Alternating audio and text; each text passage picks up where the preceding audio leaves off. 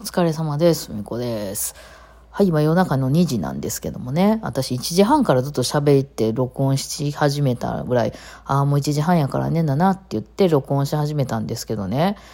私がこうやって喋り始めるとね、猫が順番にトイレに行き始めるんですよ。何なんですか、これは。何の、何のなんかこうトリガーみたいになってるんでしょうね。まあずっと寝てた、あの、猫たちが、まあなんか私がこう音を発するとになったら起きるわけなんですよね。まだ、まだ行ってますね、トイレに。で、順番にね、トイレに行って、なんかこう猫ってこう、自分がした後に砂をかけるんですけど、まあそれって本能的なもんで、その、その汚いところを隠そうとかじゃなくて、もうなんかただそうやらざるを得ないみたいな、もう体がそう動いてしまうみたいな感じなので、まああれですよね、あの、ハムスターとかでもやりますよね。だから多分そういうあんまりその知的なとこじゃないと思う。あの、もう体がそうしたいみたいな感じで。で、その砂かけるタイムがやたら長いんですよ。そのでね、個人差が出ましてね、あの特にちくわが激しいね。うちのちくわがね、あの、3匹目のちくわがね、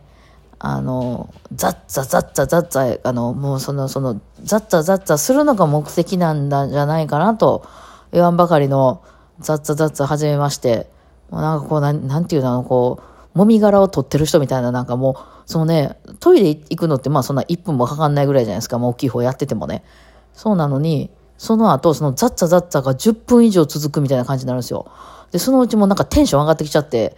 あ、なんかその、あの、なんか、えーあの、中の砂全部外に出す勢いで、まあ、それで私、蓋があるやつに変えたんですけど、前はね、蓋がない、こういわれ、ちょっと、まあ、底の深い箱みたいなのに、あの、砂を入れるタイプのやつやってて、中の砂全部出しちゃうんですよね。えもうその出したくない、中のね、さっき、さっき出したものも全部出てきちゃってますよね、外にね。なんなんこれっていう感じなんですけどね。えー、ざっざざっざね、あの、して、あ、みーちゃんもトイレ行ってきたのね。お疲れ様でした。でその後ね、今、あの、まあ、姫ちゃんも行ったんやけど、みーちゃんが今行ってました。みーちゃんは、そのザッザザッザっていう砂かけるのを、多分、なんか、あの、全然違うとこ書いちゃうんですよね。あの、壁をね、いわゆるトイレの壁を一生懸命カリカリカリカリ、その砂をかぶせるみたいな、あの、動きを壁にやるんですよ。だから壁で、カシャカシャカシャカシャ壁をね、こう、まあ、動きをですよ、その砂をかけるような動きを壁に向かってやるんで、何もかぶされてないんですよね。臭いままっていうね、一生懸命かぶせてる動きはしてるんですけど、その壁を一生懸命描いているので、でもそのカリカリカリカリをまたね、10分ぐらいやるんですよ。もうそのうちあの、プラスチックがね、なんかこう、あの、気づいてくるんじゃないか、割れるんじゃないかと思うんですけどね。えーそしてまあ、みーちゃんに関してはいつもね、トイレ行った後にトイレ行ったよっていう報告を、私に激しくトイレ行ったんやみたいな感じでやってくるので、今でもね、もうすごいほら、すごいね、トイレ行ったんやろ？うん、あもうすごい報告してきてます。わかりました、わかりました。OK です。トイレ、トイレお疲れさんでした。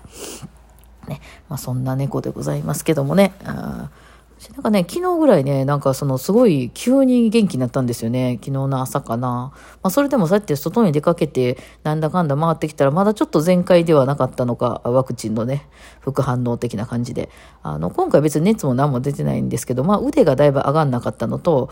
あとはね、やっぱちょっとしんどかったからね、よく寝てたんですが、あの眠くな、すごく眠くなってましたね。まあ体の中で何かをこう、何かが何かを何かしてるんでしょう。それであの、なんかこう、あの、すぐ疲れてしまうみたいな感じだったんですけど、その、そっからこう解放された感がものすごくて朝、あの、ちょっと私、あの、双極性、えー障害2型っていうのを持ってたんですけど、昔ね、もう今は別に病院とか何も通ってないんですけど、あのその時の、あの、うあのそう状態を思い出しましたよね。なんかこう、急に頭冴えるみたいなね。あの、躁うつの時ってね、そうになったら楽しいかって楽しくもなんともないんですけど、あの、うつがあまりにしんどいので、あの、うつからの、その、なんかしんどいやつが、あの、解消されるっていうのがすごく、こう、いいんですよね。あの、いいんですよねっていうか、こう、ホッとするというかね。あの、あれですよ。皆さん、あの、胃腸炎とかなって子供に胃腸炎移さないノロとかロタとかありませんか？ああいうの移された時に、こう、一日中お腹壊してて、もうトイレとベッド行ったり来たりして痛い、痛いわ、みたいな感じやった後の、それがなくなった日ってすごい快適じゃないですか、なんかこう。あ、元気？私元気だわみたいな。健康っていいなみたいな。ああいう感じですよね。多分、多分手を出してはいけない白い粉とかもあんな感じなんじゃないかなっていう、こう、急に楽になったみたいなね。なんか そういうか、と思うんですけどもね。あれもなかなかまあ注意が必要で。ね。えー、まあそんなわけです。元気です。はい。それで、あ、まあでもちょっとすごい寝落ちしてた。まだやっぱりね、体の中で何、何、何かが何かを何かしてるはずなんで、ね、ああの、疲れますけどもね。あ、それでそう、質問いただいてて、あの、愛媛の情報をくださいというやつで、あの、下に貼っておきます。すいません。あの、これ、愛媛の情報に特化して今日は貼っておきます。あの、このね、ラジオトークさんがね、下の概要欄でね、貼れるのが800字以内なんですよ。で、今、あの、一番近い文順から順番にいつも入れてるんですけど、あの、その、際限なく貼れなくてですね、えー、まあちょっと愛媛まで到達しておりませんでした。あの、ゆえっ、ー、とね、ツイッターとかにはちょいちょい出してます。はい。あの、よかったらそっちも見ていただければと思うんですけど、今日は愛媛のとか載せてますんで、よかったら予約してみてください。えー、あとですね、えっ、ー、と、配信の時に質問いただいてた、あの、あれかな、ツイッターで質問いただいてたやつを答えましょうかね。えっと、えっと、エミさんからの質問ですかね。あの、YouTube を見たところで、その指揮者はどんどん、あた前に前に振ってるから、あの、ずれてるよみたいな話を私がした動画ですかね。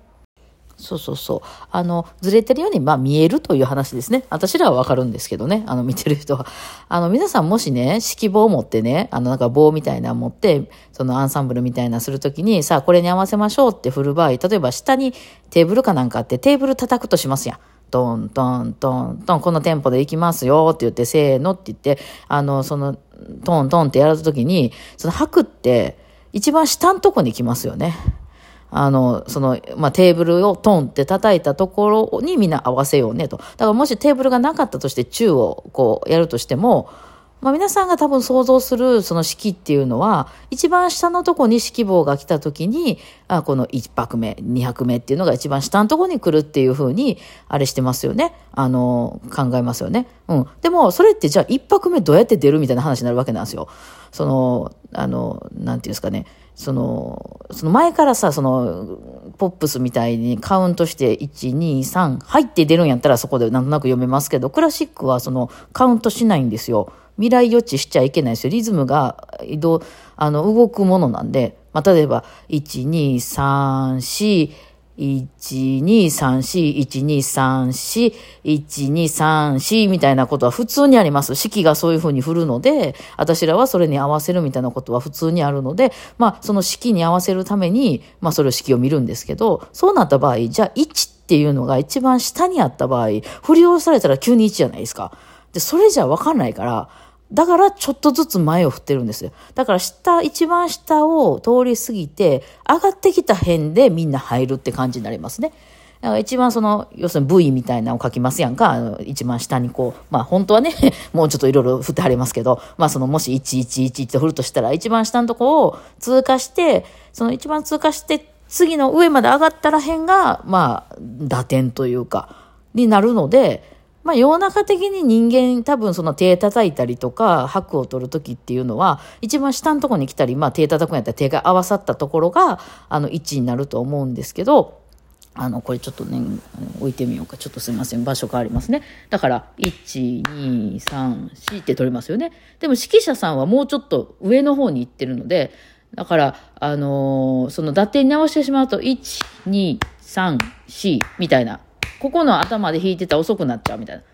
1、2、3、4みたいな感じになってます。はい。なので、ちょっとずつ前をわざと出してくれてるんですよ。こっちがそれじゃないと読めないでしょ。うん。ということで、あの、だからその指揮者っていうものをあんまり知らない人が見たら、え、なんで下のとこで音出さへんのってなるんですよ。うん。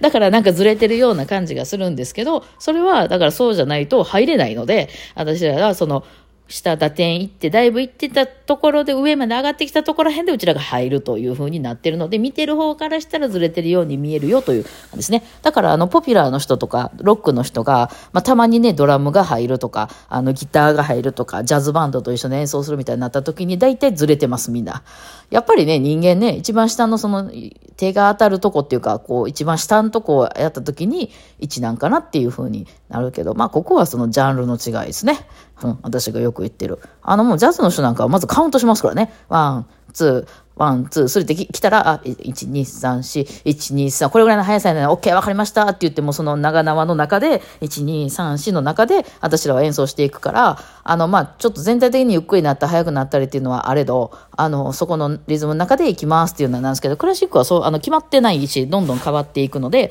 あのそれはできない。未来予知はできないので、指揮者を見ながら行きますという、まあ、話でございますということで。だから別にあの、リズムがずれてるわけじゃないですね。ちょっとずつ前を振ってくれてるっていうことですね。はい。まあ、これは慣れれば、なんてことはないです。あの、そういうもんだよなって思えば全然いけますよ。はい。っていう感じでございますね。うん。まあ、でもその情報もまあ15年前の情報なんで、今はどうなんでしょうね。えー、私もかれこれ15年ぐらいオ、ケで弾いてないのでね。あの、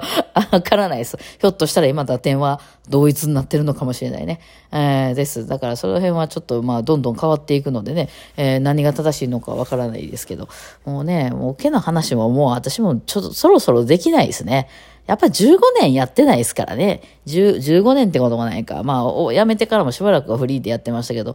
もうね、うん、全然、なんか出入りしてないから、あの、わからないです。ひょっとしたらもう世の中変わってて、打点は下で合ってるのかもしれないですね。まあ私の情報はだいぶ古いでございますね。ただまあ私の同じような時代にオケにいてた人が今例えばアマチュアオケを指導してるみたいな場合だったらなんかそんな感じになってるかもですね。まあね、あの、日々変わってますからね。うん。まあそんな感じです。あの、だからまあ、ちっちゃい頃から習うね、あの手拍子をしてみんなで歌うっていう音楽とクラシックは違うってことですよね。えー、その辺がね、ちょっとだから、ちょっと混乱するんですよね。なかなかね。えー、でもちっちゃい頃からそれこそ3歳、4歳からクラシックに取り組んでる我らは別に不思議なことではないという感じになる感じですかね。はい。まあそんな説明でお分かりいただけたらかなと思いますが。はい。ではでは今日はこんな感じで、じゃあお疲れ様でございました。